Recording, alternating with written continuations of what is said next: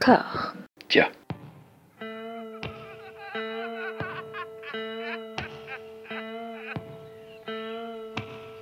And now for something completely different. Would you like to talk about the meaning of life, darling? Sure, why not? Philosophy for two? Right. Provided the movement never forgets that it is the inalienable right of every man or woman or woman to rid himself or herself or herself. Agreed. Thank you, brother or sister or sister.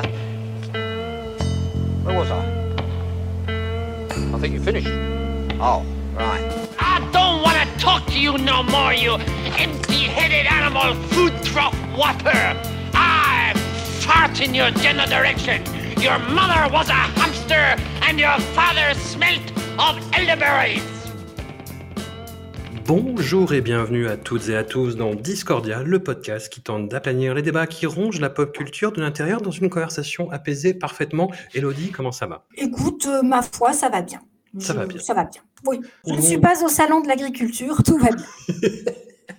Nous nous retrouvons pour le marronnier de ce début d'année, n'est-ce pas? Nous allons parler de la cérémonie des Césars, nous allons parler des films sélectionnés. Pourquoi Alors voilà, pourquoi parler des Césars chaque année Effectivement, si ce n'est pour faire de la pipolisation? Non, c'est parce que la cérémonie des Césars, bah, c'est devenu, enfin au cours des années précédentes, bah, un, un grand rendez-vous euh, d'évolution euh, sociétale, sociale. Et selon comment cette cérémonie réagit, selon comment les gens réagissent, j'ai l'impression que c'est révélateur de plein de choses. Partages-tu ce, ce regard? Bah, écoute, moi, je pense que c'est un peu l'œuvre d'une vie quand même.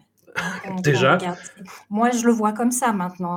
Avec les, les années avançant, je pense que ça, ça- rien que ça, ça fait sens. On Hmm. voit bien que, tu vois, il y, a- il y a vraiment une volonté pour nous de d'explorer un tunnel, peut-être, comme dirait Adèle Exarchopoulos.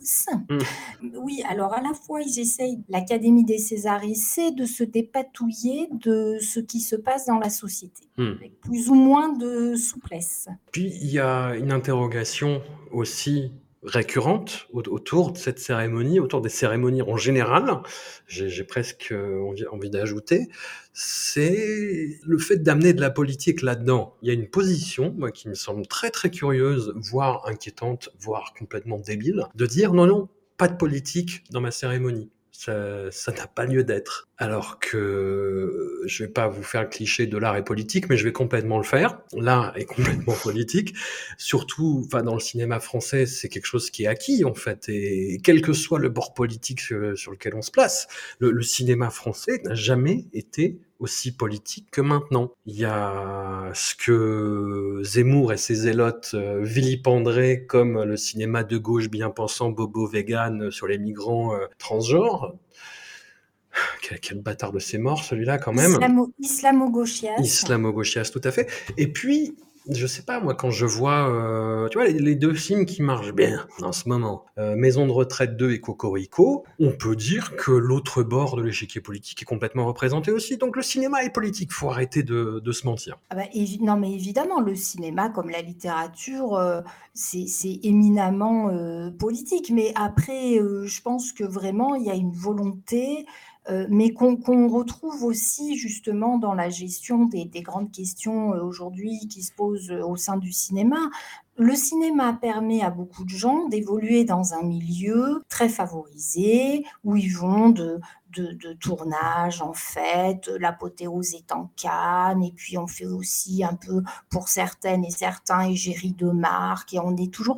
Donc en fait, pour beaucoup, c'est ça le cinéma, et c'est ça qu'ils veulent. Continuer à tourner tout et n'importe quoi, ne se poser aucune question, ne s'interroger sur rien, et puis euh, maintenir euh, leur euh, train de vie, je dirais, et leur élitisme en fait. Alors élitisme qui parfois repose sur des films, si encore ça, ça, il y avait une qualité, une exigence, mais même pas. Mais je crois que c'est vraiment ça. Donc en fait, la critique du politique, c'est juste laissez-nous continuer à, à faire n'importe quoi, euh, sans jugement, soyons beaux, euh, dans nos beaux vêtements, nos, belles tenues, et puis passons un bon moment. Je, sens très bien que le prochain backlash, ça va être euh, oui, mais il y en a marre, on parle plus que du cinéma pour des affaires, on fait plus rêver. Voilà, l'argument, c'est faut faire rêver. Voilà, c'est très facile de faire ça et de dire ça. Bah, Il y, a- cet argument-là, et puis il y a l'argument dit de Ricky Gervais, parce que c'est une des, des blagues, mais en était-ce une? Tu vois, je pose la question. Qu'il avait euh, dit euh, lors de ses fameuses présentations au Golden Globe en disant, s'il vous plaît, acceptez votre prix et fermez-la. Ne venez pas faire une revendication politique. Vous êtes tous des vendus, vous êtes tous des bourgeois. Je crois qu'il avait dit, si Daesh faisait son service de VOD, vous appelleriez vos agents pour euh, aller bosser pour eux. Donc fermez-la, restez à votre place. Voilà, c'est le truc de rester à sa place. Vous êtes des bourgeois, ne venez pas l'ouvrir. L'espèce de reproche éternel en fait de, ah oui, tu as des revendications de gauche, pourtant euh, tu travailles dans une compagnie et tu portes des vêtements. N'est-ce pas un peu hypocrite? C'est un argument moi, qui m'exaspère. Bah, le problème, c'est que tant qu'on ne permettra pas à plus de gens divers, euh, cette fameuse diversité, d'avoir aussi leur place dans le cinéma français, on pourra continuer à avoir ce genre euh, de rapport aux choses. Hein. on voit bien que hier, très clairement, très peu de personnes racisées ont eu un César dans les acteurs, les actrices. Enfin, voilà, on est quand même euh, dans un cinéma majoritairement blanc, majoritairement effectivement bourgeois, majoritairement. Donc, tant qu'on ne fera pas plus de place et qu'on proposera pas des films qui, par eux-mêmes, par leur sujet, leur mise en scène, euh, sont politiques ou proposent un regard, une vision du monde qui est différente et qui parle d'autre chose, on restera toujours dans cette manière de dire euh, on, est, on est une élite, euh, faisons la fête. Mais tu vois, paradoxalement, là en plus, on est vraiment dans un moment où la parole se libère, c'est le, cliché hein, effectivement, mais là pour le coup c'est vraiment le cas. Il y a eu une affaire autour de Gérard Depardieu, enfin une énième affaire autour de Gérard Depardieu qui a beaucoup canalisé l'attention, qui a beaucoup accentué le phénomène de guerre culturelle, parce que c'est ça qui se passe en fait. Il n'y a pas euh, de euh, cancel culture ou euh, de résurgence wokiste ou quoi. Il y a une guerre culturelle avec chacun qui utilise des arguments et qui essaye effectivement d'avoir un impact en fait. Et c'est souvent rationalisé euh, sous l'angle de oui, il faut attaquer l'autre et essayer de le faire Ça va au-delà. Là, euh, c'est vraiment un phénomène de libération de la parole autour des abus qu'il y a pu avoir, qu'il y a encore dans le cinéma français. Il y a eu l'affaire de Pardieu, il y a Judith Godrèche qui a décidé d'y aller euh, mais tapis mais comme on n'a jamais vu ça, en fait, enfin, moi, je suis très impressionné et complètement sidéré de ce qui se passe. Euh, que voilà, enfin, moi, je, je m'y attendais absolument pas euh, venant d'elle. Tu vois, on, va faire un mea culpa euh, sur Jeudi de Godrèche. Non, on avait eu beaucoup de mal avec sa réalisation. Euh, toutes les filles pleurent. Voilà. Et euh, je vois des extraits où elle est invitée chez Ruquier et où Zemmour lui dit que son film est taché. Mm, mm. Et je me dis, oh putain, j'ai été du même avec Zemmour, quel enfer. Non, non, mais voilà. Et hum, moi, j'ai pas vu euh, sa, série, toi tu l'as vu. Et apparemment, c'est un sujet qu'elle adresse. Et elle a décidé d'y aller, euh, mais, mais vraiment, oui, bille en tête. Enfin, moi, je le prends comme ça. Genre, bon, allons-y allons-y et puis euh, ne lâchons rien et puis euh, même redoublons euh, de charges dans les accusations, dans le silence justement accusatoire de l'accueil justement de ces accusations là. Non non, il va, il va vraiment à fond quoi. Et hum, tu vois le, le fait qu'il y ait tout ça derrière et derrière Télé César, avec en plus plein d'enjeux, vraiment plein, plein, plein d'enjeux derrière. Voir le début de la cérémonie, j'attaque direct, où il ne se passe rien, où Valérie Lemercier avait l'air fatiguée Enfin, elle a fait ça en mode automatique. Moi, j'avais l'impression euh, de ah mes chatons, les mêmes blagues que d'hab. En fait, elle a fait un, une espèce de remix de ces trucs d'avant. Et mm. jusqu'à l'intervention de Judith Godrèche au bout d'une demi-heure, je me suis dit mais putain, mais on marche sur la tête en fait. Enfin, c'est pour pour le coup, moi je trouve ça plus obscène ce truc-là, bah de tout le monde est poli, chacun dit rien, tout le monde reste à sa place. Enfin, je, je trouvais ça aberrant. Je pense que très clairement, après euh, la cérémonie avec Florence Foresti, la cérémonie des Césars, après la cérémonie qui avait été euh, animée par Marina Foïs, je pense que euh, la ligne directrice, c'était on fait un truc minimum. Voilà. On va demander à Valérie Lemercier de faire une présentation minimum. On essaye de faire un truc consensuel. Et puis, c'était un peu le piège. Alors, c'est pas un piège parce que Judith Godrèche s'en sort très, très bien parce qu'elle porte très bien son discours. Mais il y avait cette idée de dire, bon, on va laisser un temps à Judith Godrèche. Elle va venir, elle va parler. Et puis, on aura fait le job. Et puis, tout, tout, le reste, bah c'est bon. voilà, c'est bon. Elle aura, elle aura délivré son message. C'est pas la peine d'en d'en rajouter ou de, de, de, revenir dessus, comme par exemple ce qu'avait fait Florence Foresti, hein, qui avait quand même euh, porté vraiment, euh, enfin, qui avait vraiment eu des propos, elle s'en était pris à Polanski, elle avait même, euh, elle n'était pas revenue à la fin quand Polanski avait eu un César. Donc là, on voit bien que c'est, allez, on anime, et puis il y aura ce petit temps Judith Godrèche, tout le monde se lèvera, tout le monde dira oui, la pauvre Judith, et puis après, show must go on, quoi, c'est ça. Et c'est vrai que c'est complètement aberrant. Et alors en plus, il y, a plein de choses qui viennent se greffer là-dessus, c'est-à-dire que Valérie Le Mercier, qui quand même glisse une petite phrase pour dire oui, aujourd'hui, euh, les réalisateurs enfin, ne, ne, doivent plus servir du corps des autres, etc. Bon, venant de la part de Valérie Le Mercier, qui a quand même tourné dans le dernier film de Woody Allen, à, qui on, a effectivement euh, un peu posé la question de dire ça vous dérange pas de tourner avec Woody Allen, qui d'une me Woody Allen, il a été innocenté euh, dans, ses affaires avec la justice américaine, alors que ça n'est absolument pas vrai, que Woody Allen n'a pas été innocenté, qu'il y a des accusations de la part de sa fille comme quoi il y aurait eu des attouchements, que Woody Allen lui-même euh, a épousé une de ses filles adoptives. Enfin, je veux dire, il y a vraiment des, gens, il ferait mieux de se taire. Elle, elle aurait mieux fait de se taire complètement. Euh, je parle même pas de Melville Poupeau, pareil, qui a tourné avec Polanski, avec euh, tous ceux, avec Woody Allen, le dernier film aussi, et là qui arrive parce qu'il est dans l'amour et les, et les, forêts, et que ça lui vaut une nomination au César, alors là il est du côté des femmes, bien sûr. Enfin demain il retournera avec, euh, euh bon Jean-Claude Brissot est mort, mais enfin Doyon ou Jaco pas de problème, pas de problème. Là, pour le coup, il y a un problème aussi de qui parle, d'où il parle, et réfléchissez à ce que vous avez dit il y a 15 jours, quoi. Ça peut aider. J'ai trouvé ça vraiment particulièrement, euh, encore une fois, aberrant, obscène, je ressors les mêmes adjectifs, mais les réactions, effectivement, juste à l'arrivée de Judith Godrèche, enfin, cette espèce de standing ovation, là où euh, j'accuse, enfin le, le, départ Haenel, enfin c'était, c'était scandaleux, tu vois. Et là, il y a une espèce de, enfin on peut on peut applaudir et dire que c'est une, une, évolution. Moi, je prends ça pour un retournement de veste, mais mais mais intégral et, et d'une d'une ironie euh, de, mais vraiment euh, pathétique. Enfin, ça s'est vu, moi dans la, la réaction de Judith Godrèche, enfin elle a dit oui, c'est gentil. Tu vois, enfin, ça va vraiment, enfin, elle, elle, était mais blasée. Enfin, je l'ai senti comme ça en tout. Oui, non, mais alors, il se trouve que l'argument euh, qu'avait qu'a qu Judith Godrèche, c'est que effectivement, euh, sa liaison avec Benoît Jacot, tout le monde savait.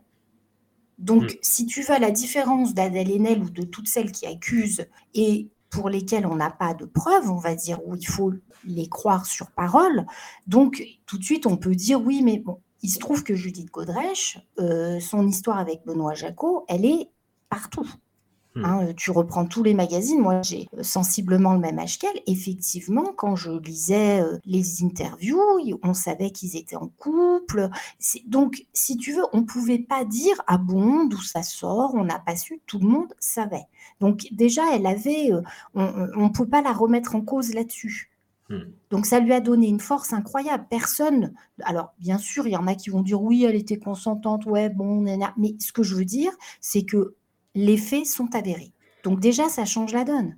On peut mmh. pas, il n'y a, a, pas de problème de est-ce qu'on peut la croire euh, Ah bon, euh, c'est bizarre, elle vient le dire. Voilà. Donc ça, c'est une grande force. En même temps, il faut faire attention aussi parce que le, le, gros problème qui va se poser, qui se pose déjà, c'est que toutes les affaires qui sont sorties ou qui ont fait grincer à minima concernent effectivement des mineurs, des personnes mineures.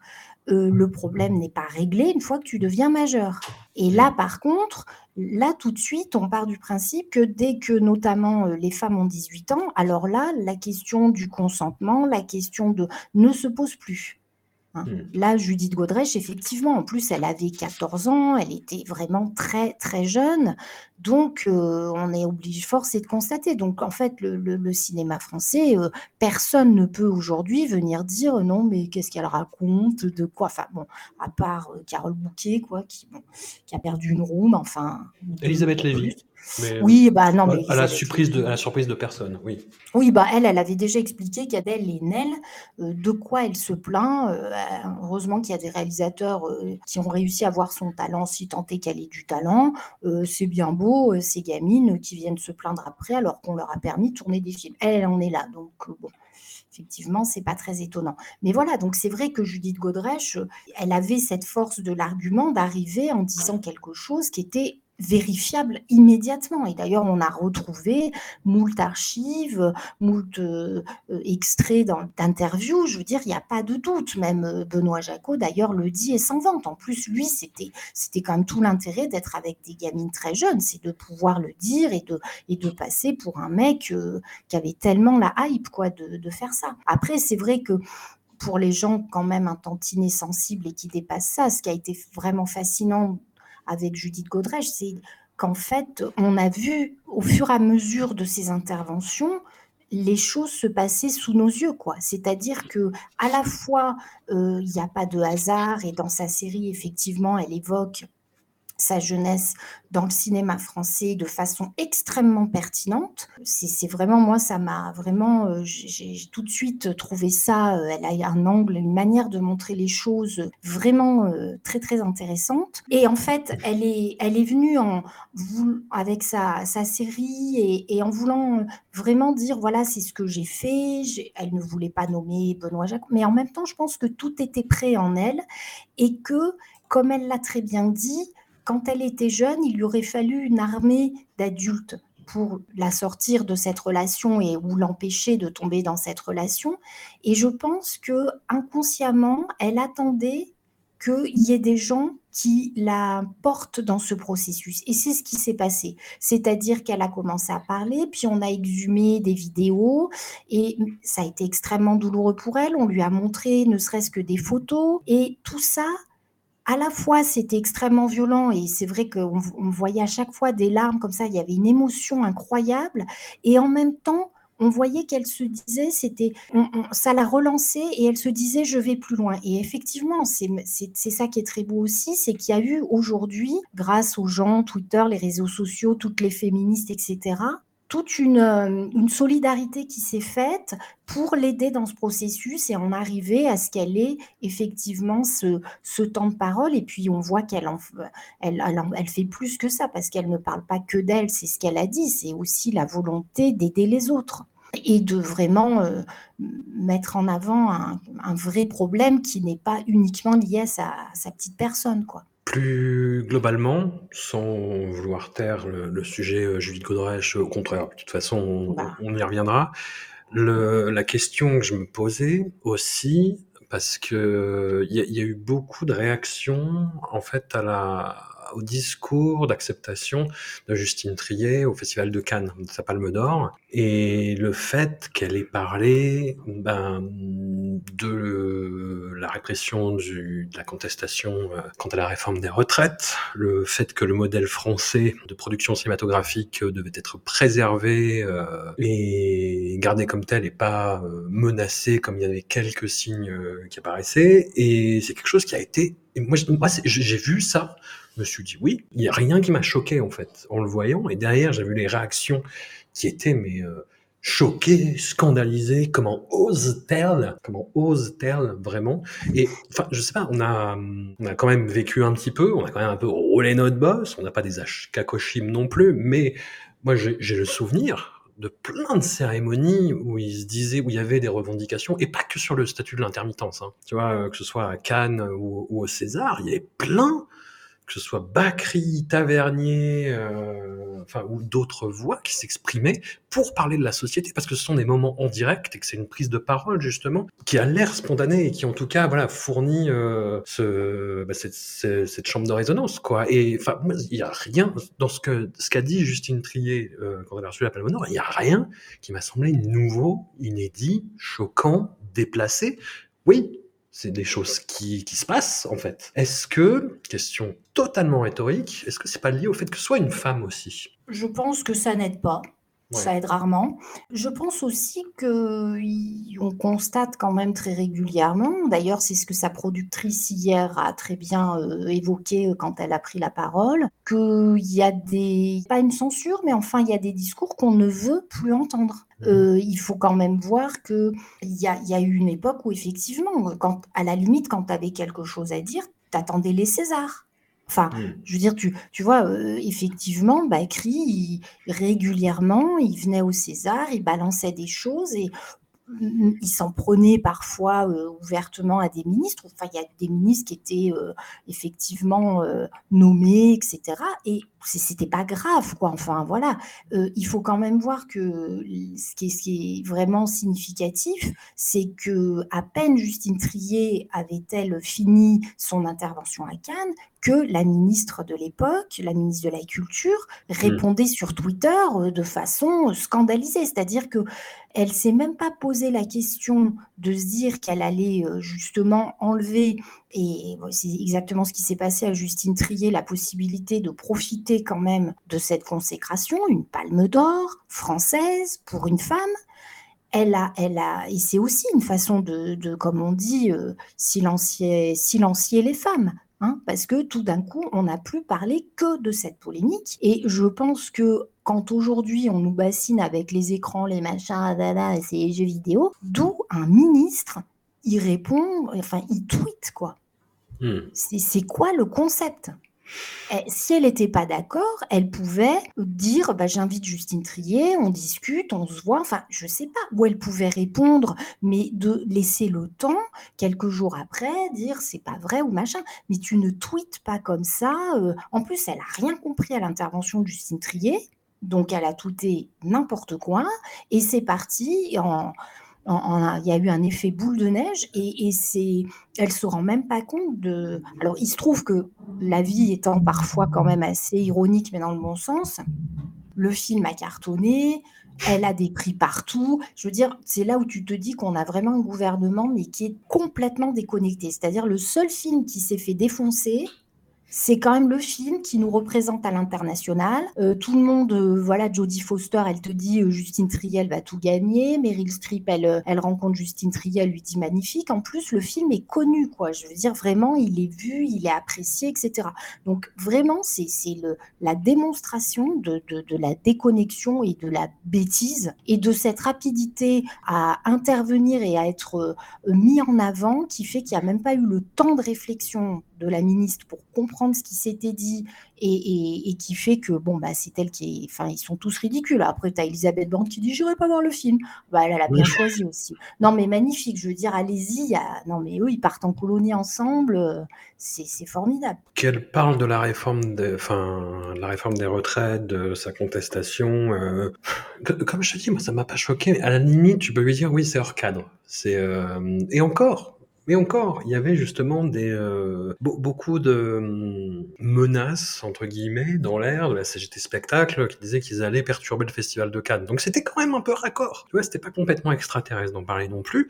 Et sur la préservation du, système de financement français, quelques jours euh, auparavant, il y avait eu un un rapport rendu par euh, Roger Carucci au Sénat qui parlait d'un art itinéraire d'un art gâté. Tu vois, on produit trop de films, il y a trop de films par an rentable, euh, s'agirait de rationaliser un petit peu tout ça, tu vois. Donc pareil, ça ne venait pas de nulle part. C'était quelque chose qui était totalement justifié. Oui, et puis en plus, elle a quand même aussi beaucoup dénoncé euh, justement la répression euh, extrêmement violente qu'il y avait eu à l'égard des manifestations. Et je pense qu'après, qu'elle soit Justine Trier, qu'elle soit réalisatrice et qu'elle soit à Cannes, bon, elle, elle avait, je veux dire, elle a présenté son film, mais bon, alors ils lui ont dit de revenir, mais elle ne, elle ne savait pas forcément qu'elle allait avoir la Palme d'Or. C'est avant tout aussi, moi je pense, la preuve que c'est quelqu'un qui est un individu dans une société et que pour elle, c'était important de dire ça. Peut-être qu'en tant qu'individu lambda, Justine Trier, qui se lève le matin, qui fait ses courses, parce que voilà, qui est mère de famille, qui est un, individu dans la société, elle, a peut-être été extrêmement choquée et c'était ça dont elle voulait parler. Euh, il y a des moments, on a toujours vu des réalisateurs aussi parfois qui tenaient des discours sur des sujets euh, qui n'étaient pas forcément euh, soit de, de, parler de leurs récompenses qu'ils venaient d'avoir, soit forcément dans l'air du temps, parce que eux, ils étaient en train d'étudier ou ils avaient vu quelque chose qui les interpellait. Et, je pense qu'il y a aussi eu ça peut être chez elle, il y avait aussi cette idée de dire il y, a, quand même une violence et c'était aussi parler justement de, de, la domination qui déjà était dénoncée dans beaucoup de milieux et aussi dans le cinéma français. c'est aussi une femme réalisatrice et je pense qu'elle a dû faire l'expérience d'un certain patriarcat, d'un certain machisme, etc. Donc il y avait ça. Je vois pas à quel moment dire ça, ça, c'est si grave que ça. elle a bien le droit de dire ce qu'elle veut, c'est sa palme d'or, c'est son moment. Elle aurait pu y en a, de parler de leur, de leur jardin où ils sortent des trucs abscons, on n'a jamais compris ce qu'ils ont voulu dire. c'est pas, c'est pas plus grave, quoi. Mmh. C'est, moi, je trouve ça plutôt rassurant de me dire qu'il y a des gens qui tournent des films euh, qu'on qualifie de bobos, euh, qui ont profité justement des aides et qui sont capables de dire que les images qu'ils ont vues à la télé ou autour d'eux, euh, bah, ça leur a pas trop plu, quoi, et qu'il y avait trop de violence. Je trouve ça plutôt rassurant, quoi. Mmh. Non, mais c'est c'est elle est prise, euh, en plein dans ce phénomène de de guerre culturelle qui ne fait que remâcher des clichés sur le cinéma français. «Ah là là, ces films de gauchias, payés avec nos impôts, insérés, euh, voilà, remarques de merde, euh, entendues sur CNews». Tu vois? Enfin, c'est on est on est vraiment en plein là-dedans, quoi. C'est N'en déplaise aux fâcheux. Déplaise aux fâcheux, exactement. L'heure P. Cette année, j'ai pas à commenter sur Twitter, alors que j'étais, euh, comme je te l'ai dit, euh, effaré par euh, l'obscénité de, ce qui se passait. Et je t'ai même pas envoyé, je t'ai envoyé un message et tu m'as dit, non, pas maintenant, Salomé.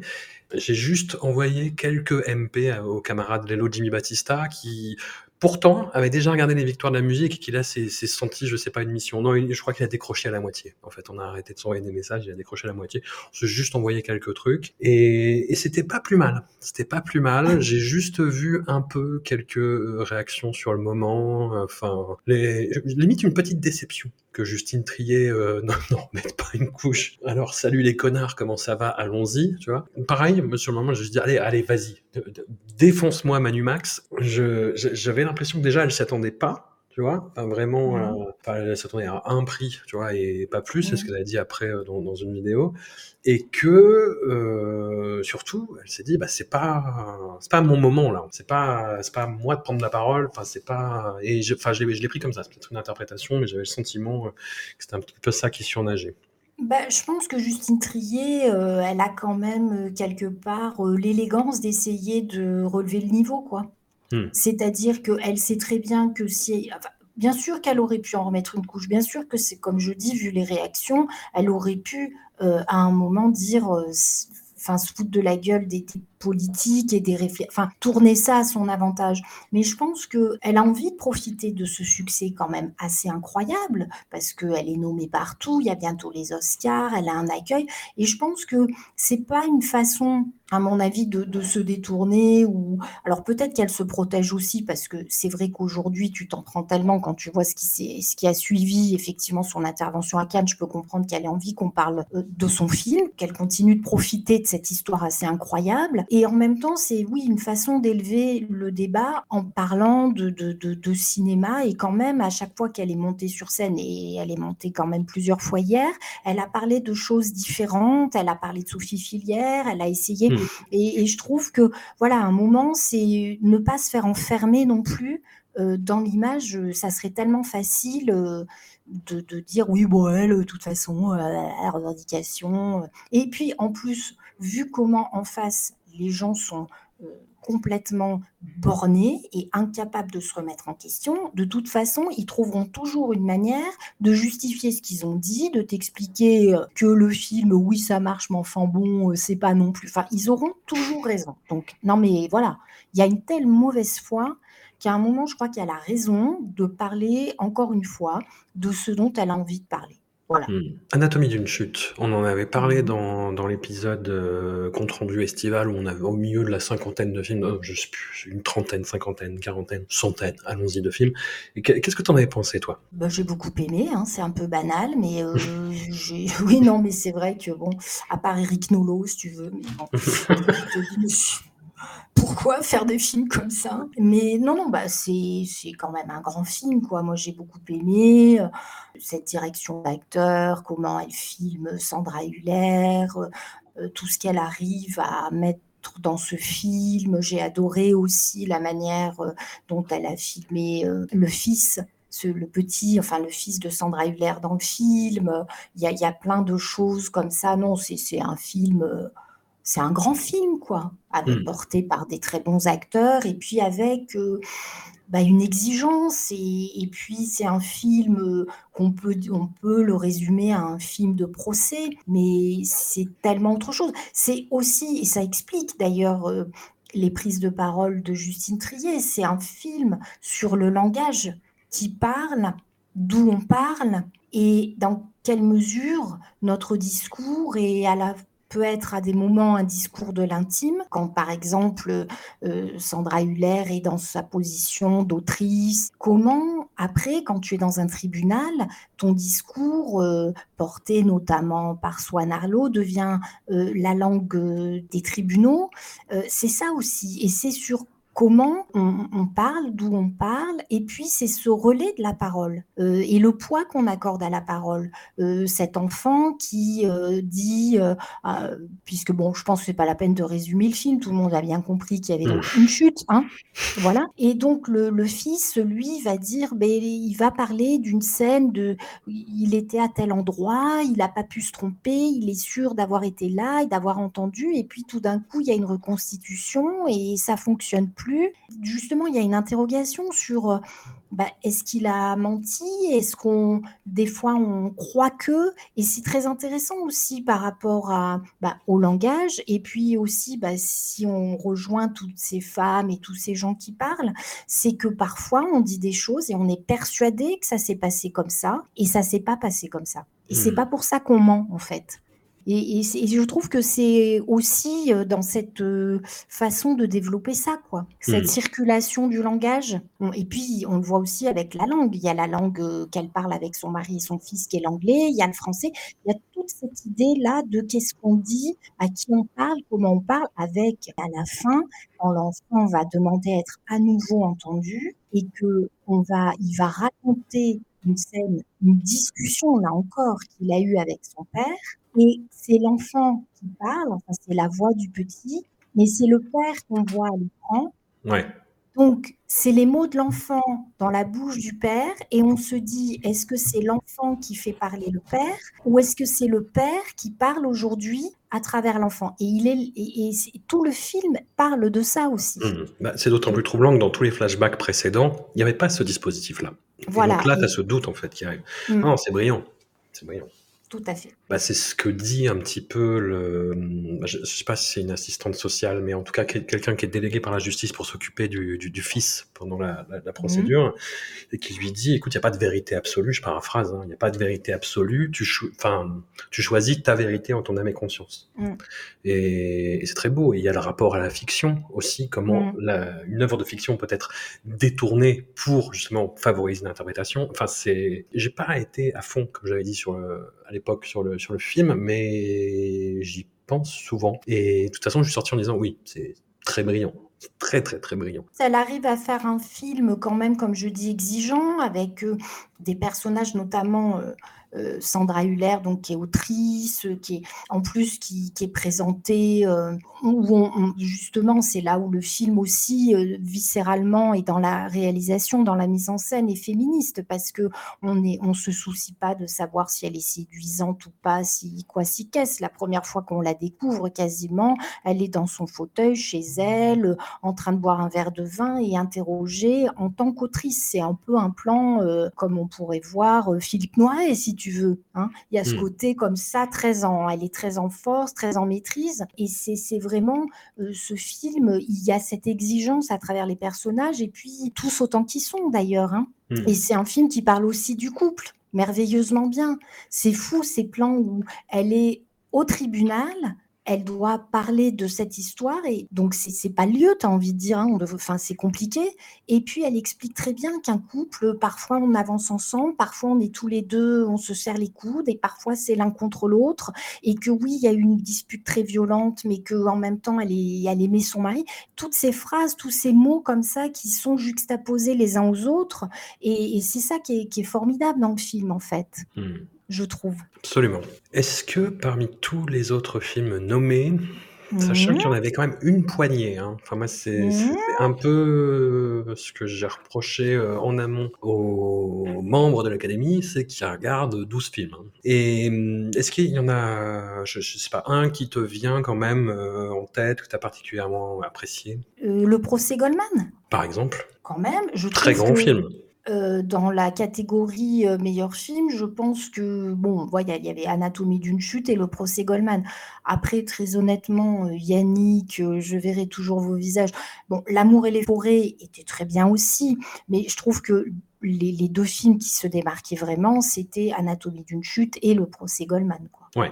Non, non, clairement, ouais. Un grand film de Cédric Kahn. Cédric Kahn qui a toujours, enfin c'est un cinéaste que je suis, qui me passionne, qui me déçoit souvent, enfin qui me laisse un peu sur ma faim souvent et Le procès Goldman, j'avoue que j'ai été saisi d'un bout à l'autre. Enfin en plus, sans sans jouer le côté, heu, ah là là, heu, les échos avec la situation contemporaine parce que c'est évident. Enfin les les enfin sont là, tu fais: «Oui, bien sûr». Puis pareil, en termes d'écriture, enfin sachant que c'est pour le coup là, c'est basé sur des faits réels et que ça reproduit pas mal de minutes du procès, heu, il y a une matière qui aide, on va dire, mais il y a une fluidité pareil de la parole, du langage, du montage qui est saisissante. Mmh. Non, très oui, impressionnant. Puis porté par un acteur très justement récompensé, quoi. Ouais, Enfin, oui. tous les acteurs sont très bons, mais c'est vrai qu'à la différence, heu, je trouve, heu, d'Anatomie d'une chute, les avocats là sont plus dans, je dirais presque, heu, la caricature un peu des avocats, hein, qui font des beaux discours très très voilà, très brillants, mais très très conscients aussi quand même un petit peu de qui ils sont, Mmh. ce qu'on a moins. Mais effectivement un film, voilà, porté notamment par un acteur principal, fiévreux, je dirais. Non, puis très très très étonnant Mmh. sur le, bah, le le traitement de son sujet, le traitement de l'engagement politique avec toutes ces zones ombres qui sont assumées, heu, ou pas d'ailleurs. Le la façon aussi dont il traite, heu, la question de l'identité juive et Mmh. l'opposition qu'il y a entre lui, entre Goldman et ses avocats par rapport à ça, c'est, c'est très, très, très, très bien mené. C'est très étonnant, très rentre dedans aussi et non, film saisissant, vraiment. Le le règne animal, hein, qui est parti favori au début parce qu'il a eu, heu, je sais pas 5, heu, bah, il a eu quasiment ses 5 statuettes d'affilée. On se dit: «Bon, ça va être sa soirée». Finalement, pas tant que ça. Heu, gros chouchou du public, gros succès public, lui aussi, il a dépassé le 1 000 000 d'entrées si je dis pas de bêtises.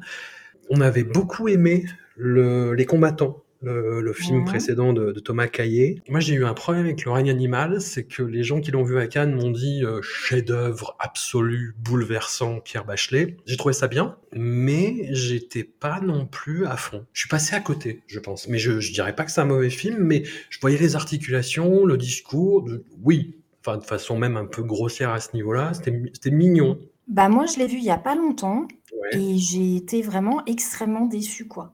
Ouais. Vraiment. Par rapport au sujet, il n'en fait rien, le réalisateur. C'est-à-dire qu'il y a cette idée de bon, de gens comme ça qui donc qui auraient une espèce de mutation, hein, de des humains qui se transformeraient en bestioles. Mmh. Non, mais bon, le terme bestiole, mais bon. Non, mais c'est vrai, ils le Ah oui, les ce sont les bestioles, quoi. les tags sur les murs et tout, les bestioles. Et et en fait, il n'en fait rien. Le film est, je trouve, extrêmement plat. Tu as l'impression que le gars, il s'est dit: «On aurait pu coller sur les affiches 100% sans surprise, 100% sans sous-entendu, Mmh. 100% tu comprends».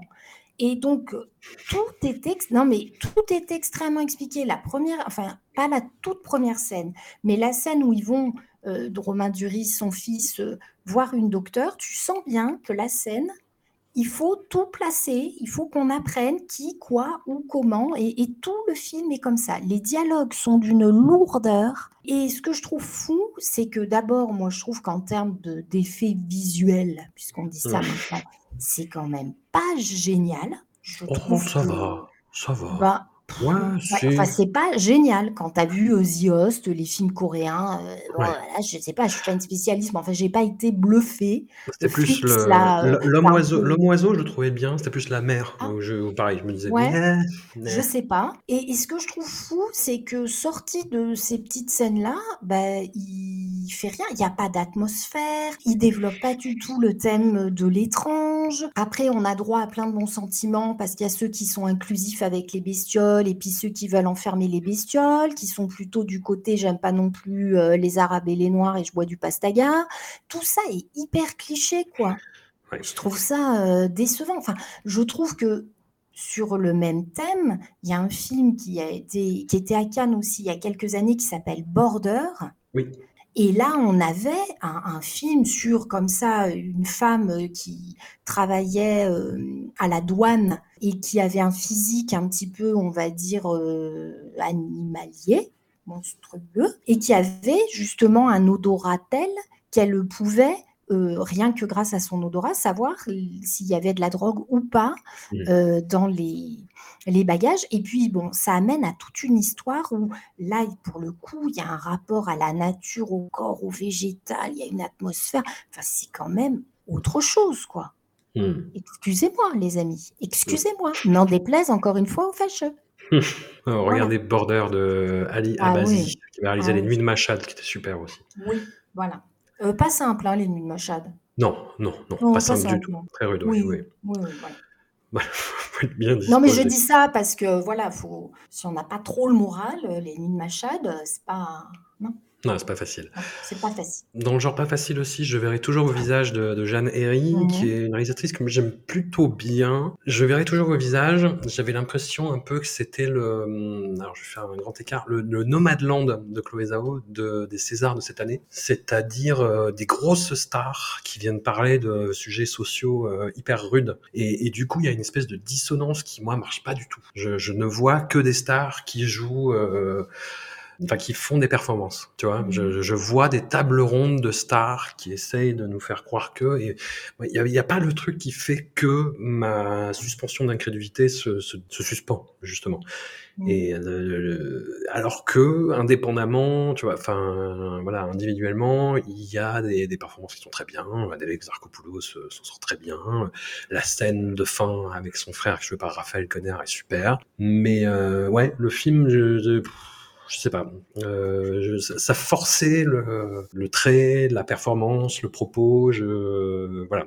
Alors que c'est super, c'est ça la, justice réparative, c'est ça le terme. C'est un, un, sujet qui est passionnant et euh, qui est engageant, et c'est bien que ce soit connu à travers ce film. Mais voilà, je mets ça dans la case film nécessaire. Bah, je trouve que ce qui, ce qui amoindrit le film, c'est qu'il y a un peu deux histoires en parallèle. Il y a l'histoire d'Adèle Exarchopoulos, mmh qui est extrêmement prenante, très bien portée par euh, justement Adèle, euh, et, qui effectivement aboutit à une scène incroyablement forte euh, à la fin. Et puis, on a aussi en parallèle ces groupes de paroles où on confronte des gens qui ont subi des agressions avec des agresseurs. L'idée, alors bien sûr, c'est un film qui est incontestable, euh, inattaquable. Qu'est-ce que tu veux dire euh, Bon, à part si tu trouves qu'il faut brûler tout le monde et qu'ils méritent tous euh, la peine de mort. Mais je veux dire, c'est un film qui, le sujet, en plus, c'est vrai que nous en France, c'est pas tellement connu, donc c'est très intéressant. Le problème, au-delà, bon, de ce côté, effectivement, on n'a que des acteurs connus, bon, chacun a un peu sa partition. C'est surtout qu'elle en fait un truc à la fin qui est un peu trop bisounours, quoi. Et qu'on a vraiment l'impression que la justice restauratrice, euh, waouh, ça fait un bien fou, tout le monde il est pote, euh, euh, etc. Et pourquoi pas Je pense heureusement qu'il y a des gens que ça aide, mais enfin, pour suffit, enfin, quand on a un petit peu des échos de pays où c'est mis en place, comme le Canada, c'est pas non plus la panacée.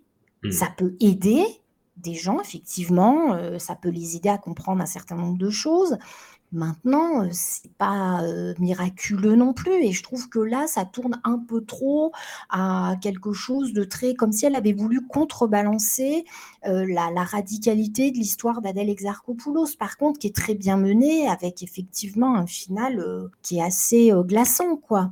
Mmh. Et bon, c'est moi je trouve que c'est ce mélange-là qui qui affaiblit un peu le propos à mon sens. Mmh.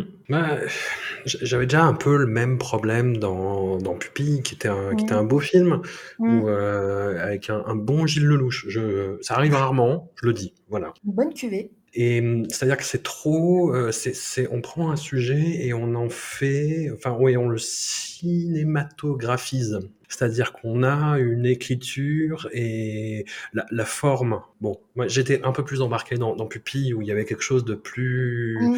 plus tenu, plus tendu, autant que Mm. faire se peut, le sujet. Mais, mais oui, il y avait vraiment une, une énergie qui tenait. Là, l'énergie, bah, tout me semble terriblement programmatique en fait. C'est ça. C'est-à-dire, on va se mettre ensemble, on va se parler, on va se confronter, et au bout d'un moment, ça va marcher. Même ceux qui sont pas réceptifs au début, au bout d'un moment, ça va. Enfin, t'as as un côté un peu euh, auto-persuasion, argumentation euh, magique, tu vois. Enfin, ça, tout, tout ça me faisait un peu, euh, voilà, ça m'a fait un peu tiquer. Est-ce qu'on passe à Chien de la casse de Jean-Baptiste Durand? Oui, oui, passons Oui, à oui, Chien oui. de la Casse. On Oui, s'est tellement saucé sur ce film. Bon, on était tellement dans l'enthousiasme autour de, de Raphaël Quenard. Toi, tu l'avais découvert dans, dans la série euh, HP.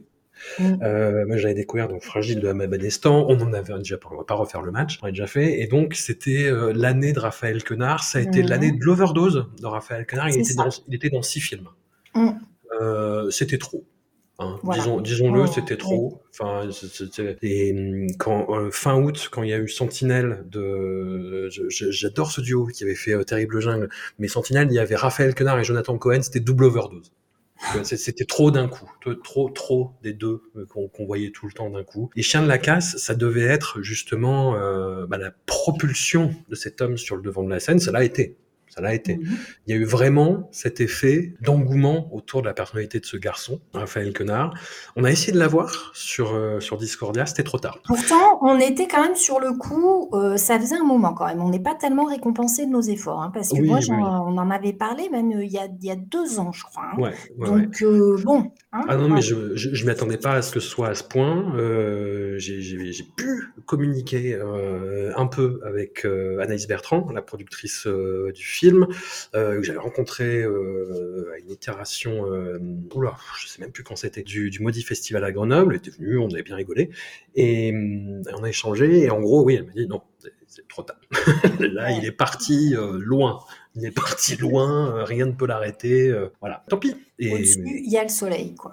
voilà, c'est ça. Il y, a, il y Pluton, il y a Mercure, il y a tout ce que tu veux. Et hum, ce film, effectivement, Raphaël Quenard, euh, Raphaël Quenard show euh, absolu. de- il vole toutes les scènes. Il faut- C'est même pas qu'il vole les scènes, il vole le film. hein. Ça, c'est- vraiment un braquage. Et hum, d'autant qu'en plus, c'est- c'est c'est un personnage qui au début, bah, c'est vraiment Raphaël Quenard porn avec sa faconde, avec ses phrases à rallonge où tu dis mais est-ce que ça va quelque part? Et oui, en plus ça va quelque part, ça qui est fou. Et ça tourne vers euh, bromance, amitié toxique, euh, harcèlement. euh. Et d'ailleurs, je sais pas si tu as fait gaffe pour les, les extraits de, des Césars. Au moment de, la, de passer les extraits de films pour la meilleure révélation, ils ont passé un extrait euh, où Raphaël Connard euh, voilà, en, engueule euh, Galata Bell- Bellucci. En fait, c'est ont une, une engueulade. Enfin, c'est vraiment euh, enfin, combat de coq, en fait, pour euh, récupérer Anthony Bajon.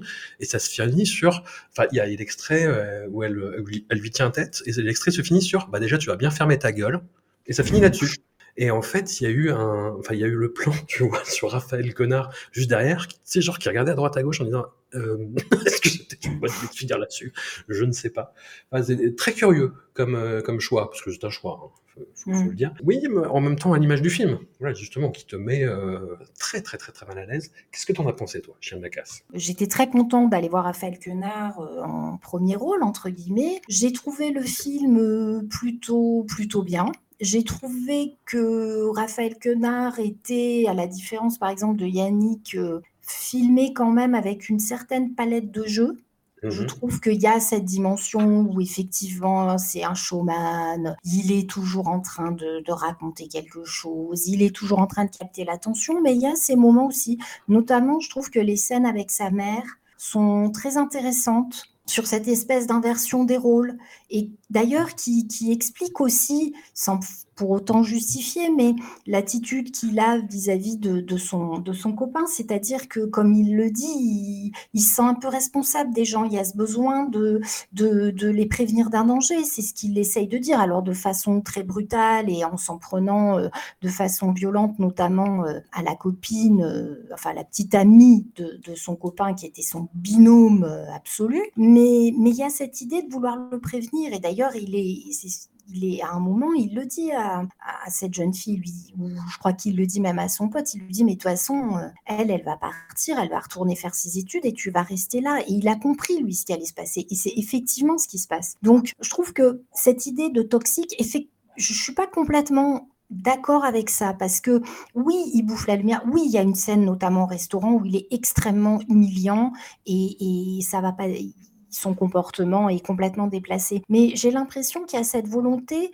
de protéger son, son, copain de ce qui va arriver et qui effectivement arrive. De la même manière que il dit à un moment, oui, euh, maintenant qu'il a une copine, il ne voit plus et l'amitié c'est important. Et c'est pas faux aussi que l'amitié c'est important et qu'il y a, y a une frustration qui est légitime. Donc je trouve qu'il y a, y a des petites choses qui sont un peu plus subtiles que cette idée d'un personnage qui écraserait complètement l'autre, qui dominerait complètement l'autre, c'est pas exactement ça, je trouve. Ah ouais, putain, moi j'ai vraiment eu ce ressenti. bah non, Après, je bah, l'ai pris à un niveau personnel, peut-être. Tu vois, ah, peut-être que voilà. Mais moi, j'ai trouvé qu'il y avait euh, non pas une volonté de justifier les choses, comme je dis, il, va beaucoup trop loin, il est effectivement, mais c'est dans ce souci de, il, voit le, ce qui va se passer et il se dit, il faut que je le, je le protège de ça. Mmh. quelque part. Alors, euh, comme je dis, ça ne, ça ne permet pas de tout faire, mais effectivement, euh, je, le trouve, euh, je le trouve très bon dans ce rôle, Raphaël Quenard. Et puis, avec cette dimension, quand même, même quand il va voir la petite mamie qui lui amène ses petits gâteaux, là. enfin, voilà, il y a, y a cette petite dimension-là qu'on a complètement perdue, par exemple, dans Yannick, quoi et qu'il faut qu'il fasse attention à pas perdre parce que s'il s'enferme dans, dans, un personnage euh, très premier degré, euh, ça, ça, serait dommage. Quoi. Yannick, toi, pas du tout du coup. je suis pas très fan. Non, non je, je comprends pas tellement ce film, je comprends pas les, les différents registres euh, de, de à la fois de, de, on, est, on serait dans une situation, un point de départ, un gars qui va au spectacle, qui tout d'un coup interrompt le spectacle en disant ouais moi euh, j'ai enfin ça me coûte euh, et euh, financièrement et en temps de venir voir c'est pas pour voir un truc pareil. Tu te dis pourquoi pas et puis en même temps il y a une espèce de une espèce de prise d'otage mais qui n'en est pas vraiment une. Il est pas vraiment non plus dangereux. Et puis euh, après, bah, il va se mettre. Enfin, ce que je, ne comprends pas, c'est que quelque part, il y aurait une légitimité, il y aurait une volonté, il me semble, de la part du réalisateur de porter la voix de personnes qui, pour qui aller au spectacle, ça serait entre guillemets un événement, quelque chose de vraiment exceptionnel. Ils ont envie de se changer les idées, ils ont envie. Et puis, ce côté euh, de ce mec qui a un petit boulot pas très, euh, je sais plus ce qu'il fait, les gardiens, je sais pas quoi, enfin bon, donc pas très socialement, euh, s'accompagnerait d'une certaine, je dirais pas bêtise, mais enfin, pas loin quand même. Mmh. Donc, à un moment, il va dire bah, Moi, je vais écrire mon ma propre pièce. Il se fait amener un ordinateur, il ne sait même pas s'en servir. Bon, je veux dire, c'est quand même un peu que. Enfin, tout le monde sait servir. T'as pas besoin non plus d'avoir bac plus 5, euh, je suis désolée, quoi, pour te servir d'un ordinateur. Faut quand même pas prendre. C'est quand même lourd de dire ça. Euh, donc, il tape comme ça, euh, vainement, et il pond un truc niveau CO2. Et, et en fait, bah, les gens vont rire, mais rient de lui, quoi. Et moi, ça me met très mal à l'aise, en fait. Je ne comprends pas trop. Donc, on critique un petit peu les artistes sur scène qui font une espèce de théâtre de boulevard euh, pas terrible, dont on se cogne. Donc, on égratigne un peu, mais pas trop. Et in fine, quand même, bah, on se souvient de la gueule euh, du mec qui a voulu remplacer euh, les auteurs de théâtre. Mais bon, mon gars, c'est pas donné à tout le monde, quoi, surtout quand t'es gardien. Mmh. Je sais pas. Moi, ça m'a un peu gêné, ce film. Bah, on avait déjà fait un épisode dessus, donc je vais pas revenir dessus, mais pour rebondir sur ce que tu dis, effectivement, il y a le côté, euh, bah, je pense plus ça comme un espèce d'anti-intellectualisme en fait. De, euh, mais qu'est-ce que vous m'emmerdez avec vos trucs sérieux qui me dépriment Moi, je veux rigoler. Oui, mais ça, je, ça me dérange pas.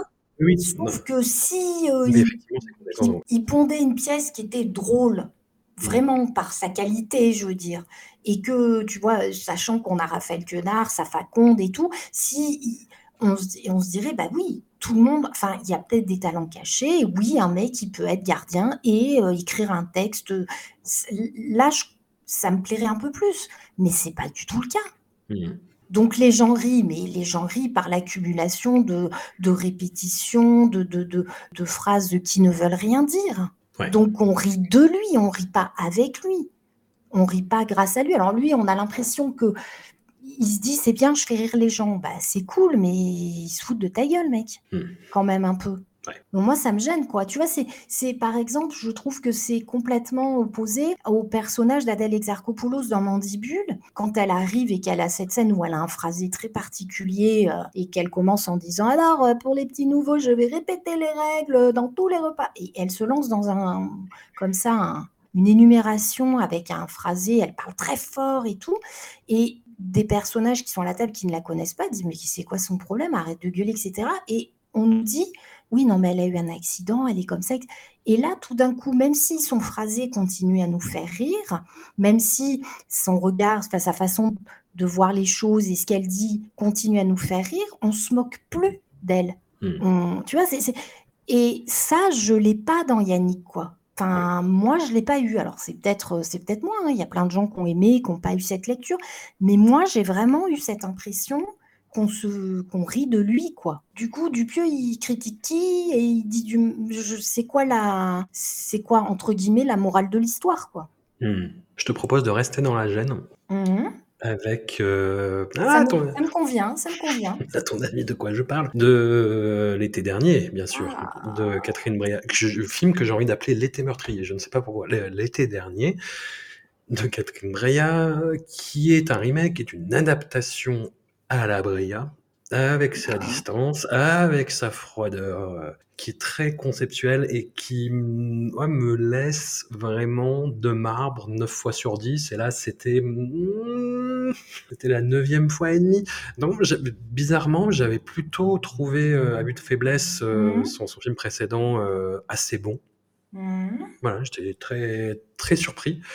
Et hum, oui, bah, j'ai toujours l'impression, avec les films de Catherine Breillat, mais pareil, c'est un point de vue complètement personnel, que on est là pour nous mettre dans une situation de gêne et te regarder et te dire, ça te gêne? Eh ben ouais, eh ben on va continuer. Là, je, je, ça m'a vraiment fait ça. C'est, j'ai commencé à, faire, regarder le film original et je me dis non, j'ai pas envie de voir cette histoire une deuxième fois. En fait, c'est pas, pas la peine. Dans le, film original, c'est beaucoup plus euh, esthétisé en fait, et il y a moins. C'est l'impression que ça m'a fait. Encore une fois, je ne l'ai pas regardé en entier.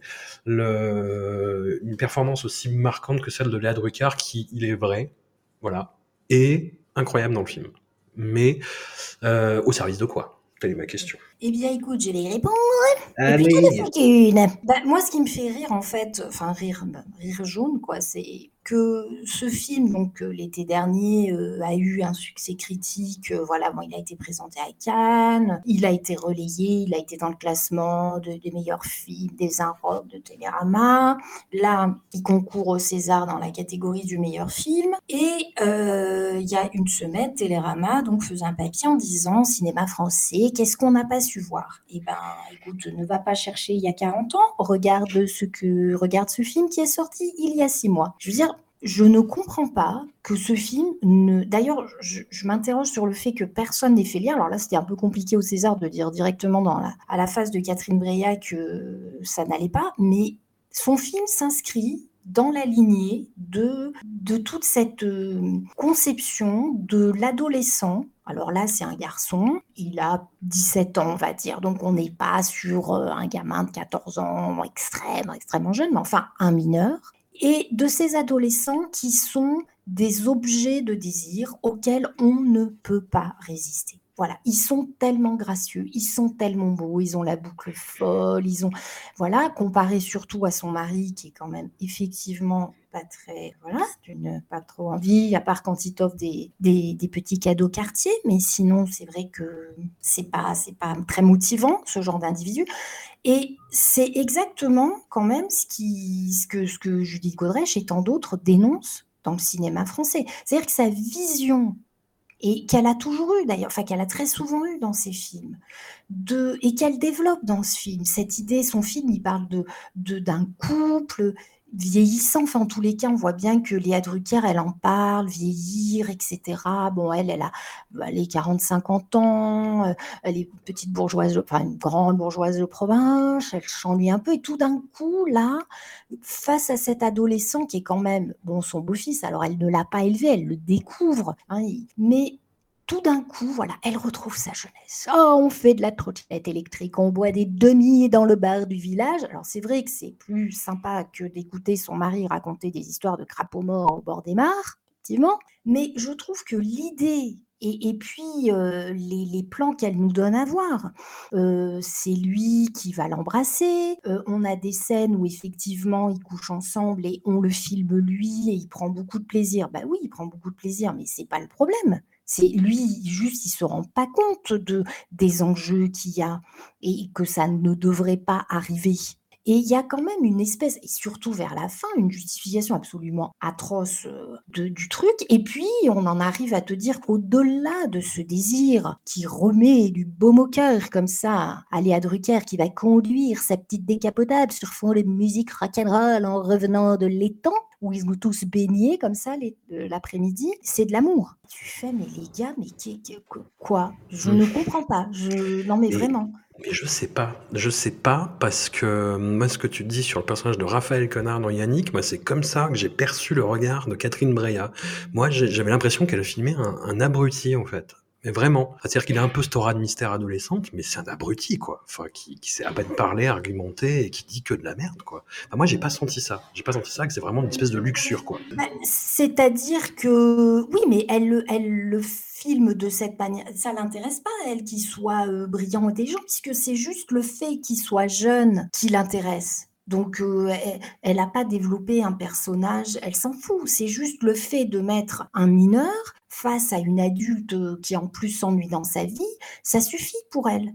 Il n'y a pas besoin de plus. Elle s'en fout de son personnage. Alors que elle explique en interview que elle a même pas pendant le tournage vu le travail de Léa Drucker tellement elle était obsédée par son acteur. C'est quand même des propos extrêmement dérangeants. Et, oui, elle en fait une chose euh, mignonnette, mais, elle ne développe rien, n'essaye pas de nous le rendre intéressant ou quoi que ce soit. Ça suffit qu'il soit là je ne comprends pas comment tout le monde refait exactement ce qu'ils ont tous fait avec Jaco, avec Doyon, c'est-à-dire oh quelle mise en scène et puis alors oh là là on est dans il y aurait un non-dit et puis alors on est sur non mais on est sur quoi? On est sur juste une histoire d'une bonne femme de 50 piges qui se tape à un gamin mineur qui est accessoirement son beau-fils quoi et qui va mentir et qui va tout faire pour euh, que ce soit lui qui, que les propos du gamin une fois qu'il va en parler soient discrédités et qu'elle s'en sorte la tête haute parce qu'elle a une belle maison, un beau train de vie. Mmh. Moi, je sais pas. J'ai vu qu'une espèce d'ironie euh, nihiliste complètement désabusée. Tu vois, le fait que ce soit une avocate qui s'occupe justement d'une jeune fille abusée et qui essaie de savoir ce qui s'est passé. Enfin, que tout, tout ça te présente ça comme une espèce d'ironie. Tu vois, le fait que son avocat soit joué par Karim Achoui. Tu vois, enfin, c'est tout est complètement, ouais, caustique, cynique, ironique, auteur de vue, distance, regardez-moi ces merdes. Moi, c'est comme ça que je l'ai, je l'ai ressenti, ah en fait, quoi. Moi, j'ai pas vu, euh, ce, enfin, euh, oui, j'entends tout à fait ce que tu dis. Moi, je, c'est, et bah c'est, et ça m'a mis mal à l'aise en regardant le film. Je pense que c'était le but aussi. Moi, j'ai l'impression que justement, le fait qu'elle soit en plus avocate et qu'elle défende des enfants qui, sont, qui subissent effectivement des, euh, on va dire, des, maltraitances diverses et variées par des adultes, c'est une manière de nous dire, bah, voyez, elle sait ce que c'est quand on fait du mal à un enfant et c'est pas du tout ce qu'elle est en train de faire là. Mmh. Donc, ça justifie d'autant plus euh, ce qui se passe. Non, on n'est pas du tout dans un truc abusif. Bah non, mmh. lui, il est très content, ils font des pique-niques, tout va bien. C'est pas du tout la même chose, les gars. Enfin, moi, voilà la lecture que j'en ai eue. Mais bon, in fine, je ne comprends pas comment on peut, euh, encore une fois, s'enthousiasmer. Et c'est exactement euh, dans, dans, comme je dis, le rapport à la critique, euh, et, puis comme je dis, les propos de Catherine Breillat qui te dit qu'elle était obsédée par son acteur, c'est chelou, quoi. N'importe quel metteur en scène qui aurait dit ça d'une actrice mineure, ça, enfin, et à juste titre on aurait dit c'est quand même bizarre votre histoire. Enfin, c'est pas des mots que t'emploies, obsédé au point de pas voir le travail de, ton actrice. Alors effectivement, on nous a dit qu'il y avait eu des tensions sur le film. Tu, tu m'étonnes qu'il y ait eu des tensions. Oui, c'est encore une fois une façon gentille de dire, bon, tous les films de Breya, de toute façon, euh, il y a souvent eu des tensions. hein. Est-ce qu'il y a des choses d'autres films que tu retiens? Bah, moi, je, je- chaque année, j'aime bien parler des films qui n'ont pas été retenus. Par exemple, je trouve que L'établi, avec euh, Swan Arlo, euh, était un très bon film euh, qui aurait peut-être mérité quand même d'être évoqué.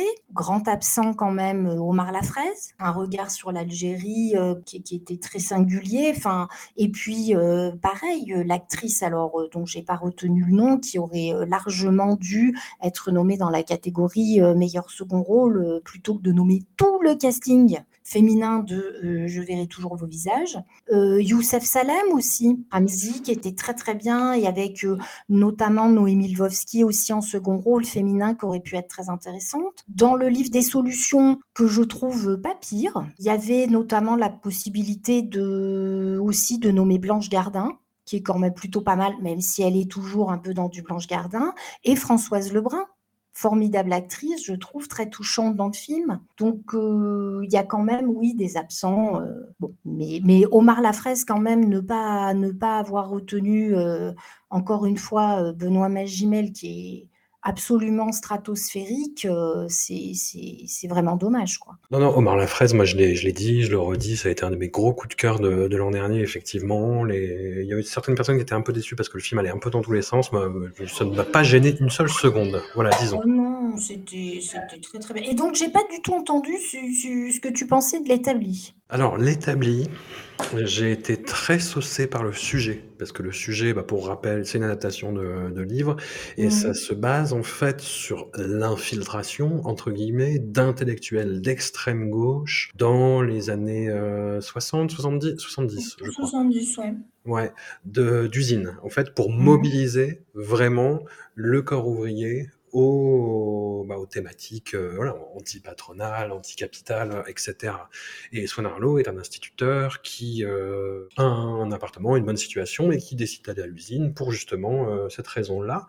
Et film, comme je te dis, passionnant. Et après, bah, il y a un truc qui m'a empêché d'être un peu engagé dedans, mais effectivement, il y, avait quand même matière à faire. Swan Arlo est génial dans le, dans le rôle. Le, film, je sais pas, ouais, il m'a manqué un truc pour m'engager encore plus. J'étais un peu déçu par rapport au, au sujet. En fait, j'attendais, j'attendais autre chose. Je sais pas quoi exactement. Donc c'est du, du procès d'intention euh, d'autant plus vaseux. Mais j'ai pas été plus euh, investi que ça, ouais. Un peu déçu, quoi. Oui, enfin, quoi qu'il en fût, euh, Swan Arlo était fort, effectivement formidable. Et parlons de Swan Arlo. La cérémonie d'hier, bon, était complètement à côté de la plaque en termes d'intervenants. Bon, je veux dire, est-ce que, je le redis, il n'y a pas des humoristes en France pour écrire les textes des gens qui remettent les prix, s'il vous plaît? Est-ce que quelqu'un pourrait s'occuper de ça? Parce que vraiment, c'était une catastrophe. Hein. Danny Boone, euh, n'en parlons pas. Autant je trouve qu'une fois qu'on admettait les catégories, qu'il y avait les, les films ou les acteurs, actrices qui étaient dans les catégories, je trouve que les prix qui ont été remis étaient très pertinents. Je n'ai rien à redire sur les choix qui ont été faits. Et donc, j'étais absolument ravie que Swan Arlo soit enfin récompensé, évidemment, pour Anatomie d'une chute, parce que euh, il le mérite tellement pour ce film et parce que Swan Arlo, je trouve que c'est un acteur vraiment précieux qui est toujours excellent dans ses films, mais qui en plus choisit des films qui sont vraiment intéressants. C'est pas un mec qui tourne pour tourner, que ce soit l'établi, que ce soit euh, évidemment Anatomie d'une chute, que ce soit ce film dont je ne sais jamais le titre, euh, dans lequel il interprète euh, Yann Andrea, le dernier compagnon de Marguerite Duras. Il est très juste et en plus, les, ce qu'il nous propose, je trouve, c'est vraiment, vraiment intéressant. Donc, ça m'a fait extrêmement plaisir et qu'on ne vienne pas me parler des cheveux de Swan Arlo. J'en ai marre que les gens réduisent Swan Arlo à ses cheveux. J'entends. C'est bien plus que ça. Hmm. Le, le film, c'était Vous ne désirez que moi. Voilà, mais ça, je n'y arriverai jamais. Dans 25 ans, je dirai encore le film. euh, entre ici, le film. Enfin bon, Entre ici, le film. euh, ouais, entre ici, le film. Mais voilà, mais il, est, il est vraiment formidable dans ce rôle. Alors, effectivement, de quelqu'un, bon, Yann Andrea, ça, tout le monde ne percute pas sur qui il est. hein, donc, euh, Hmm. Mais voilà, c'est, je trouve que c'est vraiment. J'étais très contente qu'il soit récompensé euh, pour Anatomie d'une chute. Hmm. Et après, absolument ravie que Monia Chokri ait eu le prix du meilleur film étranger. Ouais. Ah si. Bah, T'es une que- Sylvain Zouz. Simple comme Sylvain Zouz. Eh bien, c'est-à-dire que dans la catégorie film étranger, c'est le seul que j'avais vu. Donc déjà, ça m'arrange énormément pour une question très pratique. Voilà, c'est quand même, faut le faire. hein. Ouais. Euh, donc ça, c'était bien. Et puis, parce que déjà, ça me saoule parce que Nolan, il a tout. Donc c'est bien. Ouais. Là, on s'y attendait tellement. C'est tellement fourre-tout et débile comme catégorie, en fait. Oui, Enfin, genre, oui, voilà, on, ré- on récompense notre cinéma qui est le plus grand, qui est le plus fort, et puis on choisit cinq films au pif. Enfin, c'est vraiment euh, n'importe quoi. Oui, parce que c'est vrai qu'on peut se demander pourquoi il n'y a pas eu, par exemple, euh, les Fablemans, Ouais. le film de Spielberg que j'ai trouvé vraiment très très chouette, qui méritait quoi. Mhm. Et pourquoi pas Barbie Là là, je me lance. Allez. Mais bon, j'estime que si tu veux, pourquoi on pouvait envisager, peut-être éventuellement. Mettons que j'étais ravie parce que elle, Monia Chokri, je l'aime beaucoup. euh, Mhm. elle est, elle est très intéressante et j'ai beaucoup aimé son film. J'ai Ouais. beaucoup aimé son film. Voilà, je, non mais je le dis. Ah oui, je n'ai pas peur. Je n'ai pas peur qu'ils viennent me chercher. Eh ben, c'est le film d'elle que j'ai le moins aimé. Et j'aime beaucoup ces deux films d'avant. Enfin, le Ouais. de Babysitter et La femme de mon frère, surtout. Bah, Babysitter, il, il est à mourir de rire. hein. Franchement, c'est incroyable. incroyablement drôle. Ouais, Au- ouais, et en plus, euh, très intéressant. Oui, oui. Mhm. Bah, et et même La femme de mon frère, enfin, il y avait un, Un truc sur la, la- un discours sur la mort de la gauche qui allait bien avec un film français. Pareil, il faut que je cherche le titre. Je crois que c'est Tout ce qu'il nous reste de la Révolution. Oui, Euh, c'est ça, hein? Un truc dans le genre. Ne me demande pas pour Tout les ce qu'il me hein, reste de la Révolution. Ouais. Film de 2018 de Judith Davis qui jouait le, le rôle principal aussi. Enfin pareil sur, sur la mort de la gauche et euh, comment on peut plus faire porter euh, ces, ces, ces, ces voix et ces idées-là. Et hum, ouais non, simple comme Sylvain, justement, le- je l'ai trouvé plus, comment dire, très jubilatoire à regarder.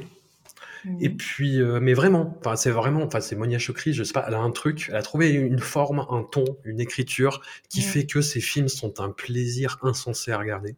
Et celui-là y compris. Et après, je me suis dit, bon, est-ce que c'est pas un peu clicheton sur euh, les gars rustos, euh, un peu de droite qui baissent bien et euh, les coincés de gauche, tu vois? Enfin, je schématise, mais est-ce que le film schématise pas un peu lui aussi quand même Je sais pas. Oui et non, je dirais. Bah, tu vois, le fait. Ah, je sais pas, j'hésite. Oui, bien sûr qu'il y a un peu de ça, mais je trouve qu'elle l'interroge, ça, justement. Ouais, je sais pas. Euh, ben, je, je trouve que quand même vers la fin, quand euh, il y a vraiment, euh, donc elle, elle était avec un homme, elle a cette aventure, on va dire adultère avec ce gars euh, qui Mm. est, euh, on va dire charpentier ou que, que sais-je, enfin dans le bâtiment quoi. Mm.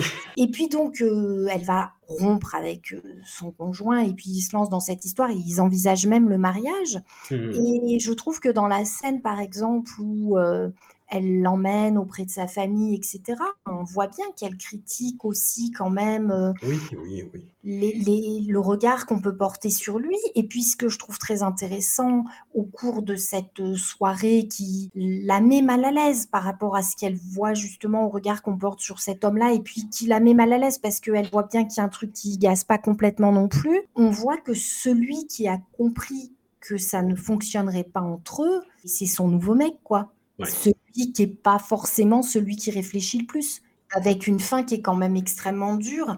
Donc, je trouve que c'est quand même un petit peu plus subtil que ça. Elle en joue effectivement de ce mec qui incarne une espèce de force comme ça, euh, virile, beau gosse, etc.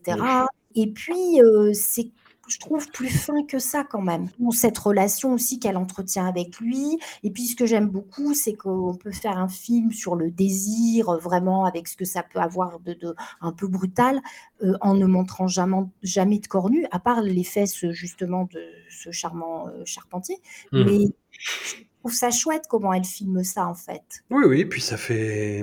Enfin, je- je- j'étais très agréablement surpris de la façon dont le cul était représenté. Enfin, parce que justement, c'est une interrogation aussi beaucoup de Mm. notre époque. Comment est-ce que représenter la sexualité, tout simplement?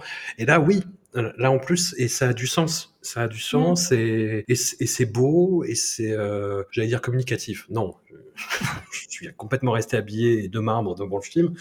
Calmons-nous. Mais c'est euh, non, non, c'est, c'est. Écoute, Ça m'a vraiment fait plaisir que ce soit elle et pas Nolan. J'ai rien contre cet individu. Hein. Ne, je ne lui envoie pas des lettres le soir euh, à couper en découpant des lettres de journaux, tu sais, et tout. Je n'en suis pas là.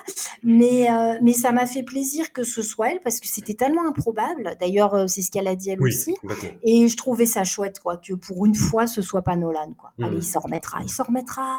Alors Nolan n'était pas nommé dans la catégorie meilleure révélation féminine, mais j'étais très content que ce soit euh, Ella Rumpf qui gagne pour le théorème de Marguerite. Elle aussi ne s'y attendait pas du tout. Enfin, ça s'est vu. Et j'ai eu l'impression qu'elle allait dire quelque chose, et puis qu'au dernier moment, elle a, elle a renoncé. Mais hum, c'est une actrice. Le film est pas mal, le théorème de Marguerite. Enfin, Je, je l'ai pas vu, mais je lui aurais donné rien que pour son nom. Je trouve que s'appelait Ella Rumpf, c'est formidable. C'est moi je ah Et- oui. et en, en plus, j'étais d'autant plus saisi que je suis allé voir euh, ce qu'avait fait l'actrice derrière, et c'était la grande sœur dans Grave, et elle est méconnaissable, et ce qui Mais- montre à quel point c'est une bonne actrice. Voilà. Mais apparemment, ils avaient l'air de dire qu'elle a joué dans Succession. Elle a un tout Succession petit rôle. Elle Ah, se fait ça. draguer à un mariage à un moment. Ah, voilà, Voilà. je me ce que je me disais que Mm. je ne l'aurais pas vu. Et alors très rapidement, les autres films, Le Consentement, tu l'avais eu toi? Oui, bon, Euh, ça ne va pas. Ça, ça ne va pas. euh, Non, ça c'est Jean-Paul Rouve. Le, le problème, Jean-Paul Rouve. Ah bah le, oui, Euh, très de- mauvais choix. Ouais, ouais, ouais, horrible. Et puis, euh, pas de questionnement dans le film sur euh, justement qu'est-ce qu'on montre. Hmm. Le... Ça va pas, quoi. Ça va pas du tout. Et prendre l'argument d'une actrice pour le coup majeur, pour la remettre dans des. Enfin, le, le, le, le film ne pouvait pas être n'aurait pas dû être l'adaptation du livre de Springora de cette manière-là. Elle aurait dû beaucoup plus montrer comment, comme le dit très bien Judith Godrèche, à 14 ans, tu ne peux pas consentir Hmm. Par l'histoire personnelle de cette gamine, par la personnalité de Matzneff, son soutien, notamment par les critiques, ce personnage éminemment séduisant, brillant et drôle. Et si tu veux parler de Matzneff, il faut en parler tel qu'il était, c'est-à-dire quelqu'un effectivement de très séduisant, des grands yeux bleus, très doux, qui charmait tout le monde parce que c'était son arme. Et il fallait montrer comment tout s'était mis en place pour qu'elle sombre dans cette histoire, en fait, Mm. qu'elle aussi elle se fasse piéger. Et c'est pas ça qu'elle fait. Et j'aime pas tellement l'interprétation de Kim Higelin qui est très hystérique. Et c'est pas. Non, non, ça va pas. Et Jean-Paul Rouve, bah ça va pas. quoi. Hmm. De grandes espérances. T'es tellement saucé par ce film. Un grand désespoir. superbe pitch, superbes intentions, euh, nous parler de la politique, parler euh, justement de l'économie solidaire, euh, ces angles-là, sauf qu'on n'en parle pas du tout. C'est pas du tout ça le truc. En fait, c'est un thriller de merde et euh, qui est très mal mené et euh, très décevant et avec un très très très très. euh, j'ai- j'ai- J'aime bien Benjamin Laverne, même Ah ouais, dans non, la affreux, là. Il est pas bon. hein. Ah, Ah oulala. ouais, c'est- Et après, Non, je pense que c'est le rôle qui est vraiment naze. Tout d'un Ouais. coup, il devient evil, sans que tu saches trop Ouais. pourquoi. Et euh, enfin, si, enfin, c'est, non, c'est nul, nul. Après, il se cartonne la gueule au punch coco. Tu fais pourquoi, mec? Et Pourquoi? Je ne comprends plus. Non, non, mais et le film, euh, tu, tu te dis, il s'arrête, tu fais d'accord. Tout ça Mhm. pour rien, quoi. C'est ça. Ok. Moi, l'amour et les forêts, j'étais pas à fond. Enfin, c'est peut-être le Valérie Donzelli que, j'ai- que, ouais, qui m'a le moins. Non, après, euh, Après, par contre, la guerre est déclarée, ça allait, tu vois. Je, Ah je- si. Oui, oui, oui, c'était, allez, c'était bien. L'amour et les forêts, c'est bien aussi, mais je suis pas, enfin, tu, vois, toute la partie avec euh, Bertrand Belin, là, euh, elle fait du tir à l'arc. euh, Mais t'avais kiffé à l'époque Ouais. Dédié ah, je me dédie, je me dédie. Avec le recul, je me dédie. Ouais, ouais, ouais, Ah, non. Ah, Ouais, je sais, je sais. Non, euh, par contre, je trouve que là, encore une fois, euh, excellent travail d'adaptation. Pour avoir lu le livre, Ouais. Euh, très honnêtement, je ne sais pas comment elles ont réussi à hum, voir à ce point les éléments qui étaient intéressants et en faire ce qu'elles en ont fait. Parce que quand Mm. tu lis le bouquin, on a vraiment une relecture du livre avec, euh, bah, encore une fois, des thématiques féministes. Et je trouve que c'est vraiment intéressant. Mais là, oui, oui, très, très, très, très bonne adaptation. Mais qui est très éloignée du bouquin quand même, hein, Ouais. le dire. Le ravissement. Le ravissage. ravissage de Avia Herzi, qui est euh, Mhm. une immense actrice et qui porte le film les épaules sans le voler, contrairement à, Mhm. à Rafou Conardou. D'une tristesse infinie ce film, vraiment. Enfin, c'était un Mmh. accident au ralenti, c'est-à-dire que tu, tu sais très bien que tout ça va mal finir.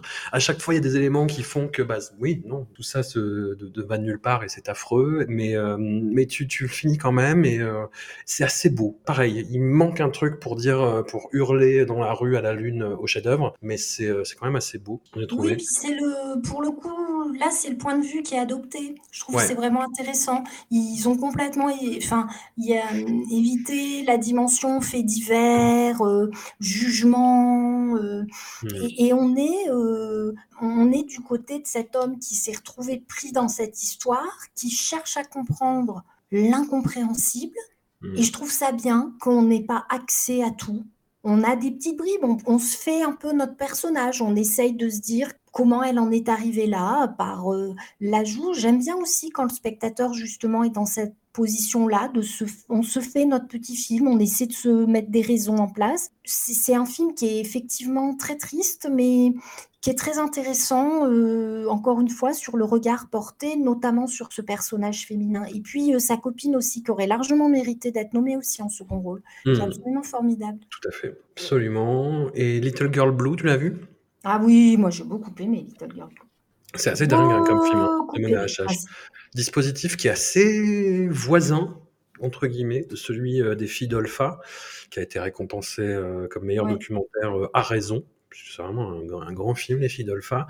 C'est voilà un mélange de reconstitution, making of de la reconstitution et documentaire sur, bah, d'après une histoire vraie en fait, sur deux histoires vraies très distinctes. hein. Les, les films se répondent en plus de façon très euh, très pertinente et, euh, et intéressante et performance dingue de Marion Cotillard euh, dans le rôle quoi. Moi ça m'aurait pas choqué qu'elle ait euh, la récompense, tu vois. pour le coup. Ah oui, tout à fait. C'est-à-dire que si Sandra Hüller ne l'avait pas eu, il fallait que, enfin, c'était elle, quoi. Euh, j'aurais- Ouais. J'aurais jamais pensé dire une phrase pareille. hein. Parce Mhm. que alors moi, Marion Cotillard, j'ai jamais réussi à, à- à vraiment à accrocher. Mais là, elle est tellement plus Marion Cotillard.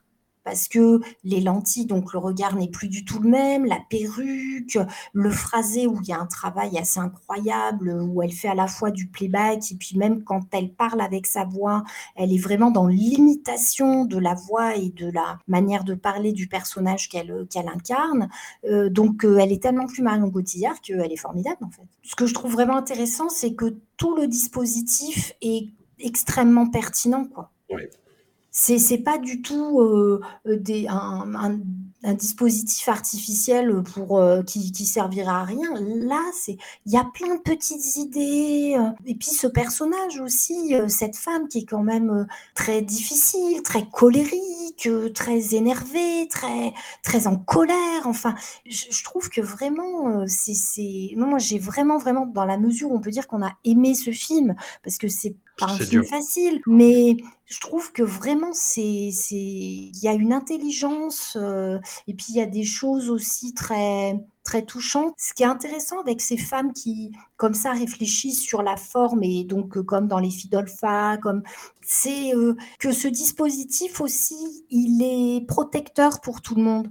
C'est-à-dire qu'il y a une espèce de mise à distance euh, de la réalisatrice parce qu'elle parle de sa mère et que c'est quand même très intime et compliqué. Donc là, elle voit qu'elle a Marion Cotillard, elle l'identifie et Marion Cotillard, elle s'habille comme sa mère, mais c'est pas sa mère. C'est protecteur pour Marion Cotillard qui justement ne va pas euh, sombrer comme bah, c'est lentilles la môme. hein. D'ailleurs, Mm. c'est marrant, il y a la petite photo euh, de l'époque et on se dit c'est pas du tout ça.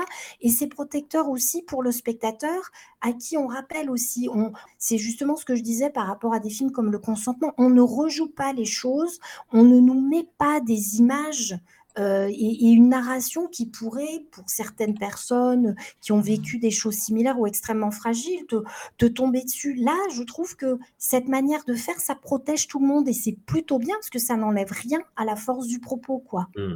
Et euh, je, non, je trouve ça vraiment impressionnant, quoi. Carrément, carrément. Mais les filles d'Olpha, je ne l'ai pas vu. Alors, je pense que c'est formidable. Oh. Je, J'ai très envie de le voir, mais je ne l'ai pas Pareil, vu. Faut, voilà. faut, Ah oui, faut, faut être d'attaque, hein, faut être d'attaque. ouais, bah oui, j'imagine bien. Et bah, pour, pour finir sur la, la cérémonie, moi je recoupe complètement ce que tu disais tout à l'heure sur les, les, les intervenants, les, les sketchs non Oh drôles. là là Mais là, c'était c'était un sommet cette année. hein. Mais il Enfin, faut l'inscrire dans la Constitution. Je veux dire, faites un article, euh, c'est pas possible de. Enfin, je... si je reprends l'exemple de Danny Boone, non seulement il vient faire une intervention avec les monteurs qui seraient dans des cabines, c'est quoi le rapport? C'est pas drôle.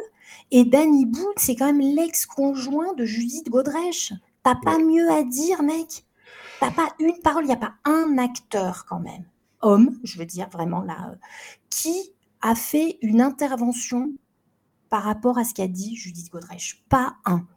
Non, non, je crois que Raphaël Quenard, il a parlé de l'agriculture. ouais. Euh, Danny Boone, euh, il, voit son ex-femme, il est même pas capable de dire un truc. Il y en a pas un. Putain, mais qu'est-ce qui se passe? Enfin, c'est, incroyable, quoi. T'as Bérénice Bejo qui a parlé de ça, mais c'était Oui. juste après. Donc, euh, bah, Oui, il- voilà. mais Bah, elle voilà. n'avait pas trop le choix. Mais, Et t'as Audrey Diwan qui a redit un truc derrière, et t'as eu d'autres Oui. mentions qui sont rajoutées au fur et à mesure, mais c'était vraiment diffus, quoi.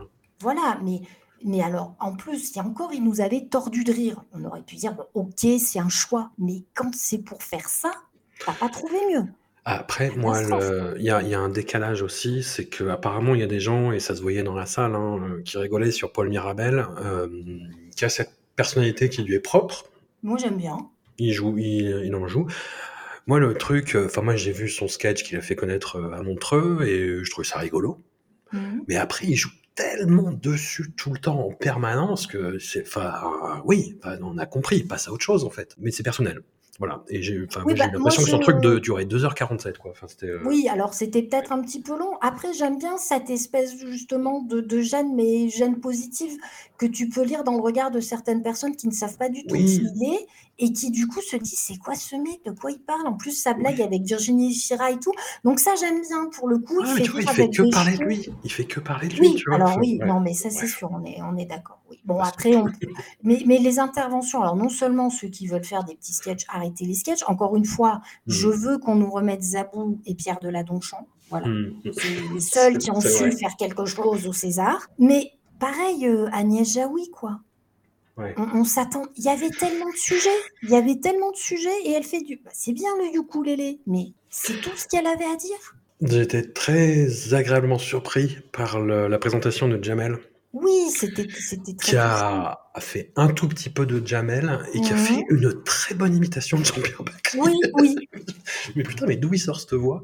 Enfin, Ah c'était bah. c'était très bien. Pour finir, au global, moi j'ai eu l'impression, et c'est pour ça qu'on a surtout parlé des films et de, tout ce qu'il y a autour de, Judith Godrèche, de, des prises de parole, etc., que cette année, plus que jamais, que ce soit les intervenants, que ce soit les euh, remettants, que ce soit les lauréats, euh, qui avaient des snipers partout qui voyaient en face et qui n'osaient rien dire. Les seuls intervenants, je ne sais pas si tu as fait gaffe, mais qui, qui ont adressé euh, la situation à, qui ont parlé de la situation euh, à Gaza, c'était des gens qui ne sont pas, enfin, qui ne, f- qui ne font pas partie de la grande famille du cinéma français entre guillemets, tu vois, qui ont une double nationalité, euh, qui sont étrangers, tu vois, et Et qui d'ailleurs ont été coupés dans le récap qui a été fait à midi, enfin samedi midi, des meilleurs moments des Césars. Toutes les interventions, toutes les parties concernant Gaza ont été coupées.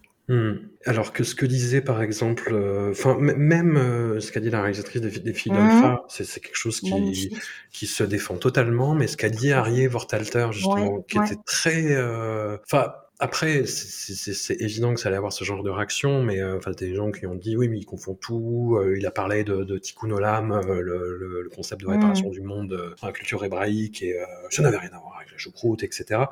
Mais j'avais l'impression que c'était un discours très hum, mesuré, très Mhm. pour le coup, je vais dire quelque chose d'horrible, très en même temps. Tu vois, le en même temps, c'est possible. Parfois Oui. de Bah, dire que te- voilà, tu, ne, tu condamnes le Hamas et en même temps tu condamnes euh, le, le gouvernement d'extrême droite de. Netanyahou, tu vois? Enfin, c'est que tu as des pensées pour euh, les victimes du 7 octobre et que tu as des pensées pour ce qui se passe euh, en ce moment à Gaza, quoi. Voilà. Et effectivement, on- comme l'a dit la, la réalisatrice des on, on a toutes les images en fait. On a Ah oui, toutes oui, les images du 7 octobre. Euh, J'ai pas vu le, le montage, j'en ai vu quelques-unes qui sont atroces. Ce qui s'est passé le 7 octobre, c'est atroce et les images sont, sont terribles. Les images qui nous arrivent de l'armée israélienne sont... Je, je sais pas, ils font une compète, en fait. J'ai l'impression qu'ils font une compète de... Bah non, regardez, on est pire. Enfin, je, je, je, je sais pas. Oui, non, mais il y a, il y a c'est vraiment. quelque chose qui s'entend, en fait. Voilà. oui, qui devrait s'entendre. Voilà. qui n'est pas qui n'est vraiment pas assez entendu et qui enfin c'est un c'est une tragédie quoi c'est vraiment une tragédie euh, humaine euh, au- au-delà de enfin c'est ce que disait Christiane Taubira euh, on, on devra payer un jour pour ce qu'on a pour ce qu'on laisse faire il faut s'y attendre je veux dire d'une manière ou d'une autre ça il faudra qu'on paye on, a une culpabilité dans ce qui se passe. C'est dans ce sens-là que je le dis. On- n'est pas simple. Il y a une culpabilité. Enfin, alors, euh, chaque individu, euh, c'est compliqué. Il y a une impuissance terrible. Mais euh, en tous les cas, au niveau des gouvernements, des médias, etc., il y a une vraie culpabilité dans ce qu'on laisse faire. Non, mais je, je suis, je suis dans une impuissance terrible par rapport à ça. Je vois tout ce qui se passe. Je, je connais des gens, euh, j'allais dire des deux côtés, pas vraiment, mais qui, qui ont des convergences euh, d'identité, d'opinion, euh, et je suis terrassé pour euh, pour tout le monde en fait. C'est je ce qui se voit moi enfin ce qui se je sais pas quoi faire. Je, je, je suis complètement démuni complètement impuissant et euh, moi enfin voilà moi ce que encore une fois ce qu'a dit Arié euh, Fortalter ce qu'a dit euh, la réalisatrice des filles d'Olphin moi je trouve pas ça fou. Enfin je trouve pas ça bah révoltant du tout. Ah bah, Enfin, non, c'est et c'est pas provocateur et c'est pas euh, je sais pas. I- immense euh, tristesse et impuissance paradoxale parce que comme toi je trouve le, le palmarès euh, très bon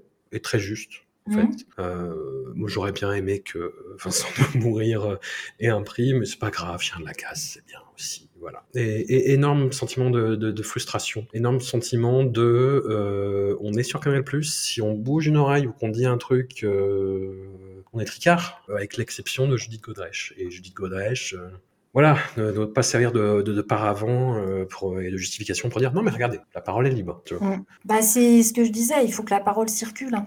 Hmm. C'est ça en fait. C'est bien qu'elle elle ait la parole, mais à un moment, il faut que d'autres parlent et que d'autres prennent la parole pour soutenir la parole. Et il faut, comme elle le dit, euh, pour euh, être cru, il faut qu'on croit en vous aussi. hein.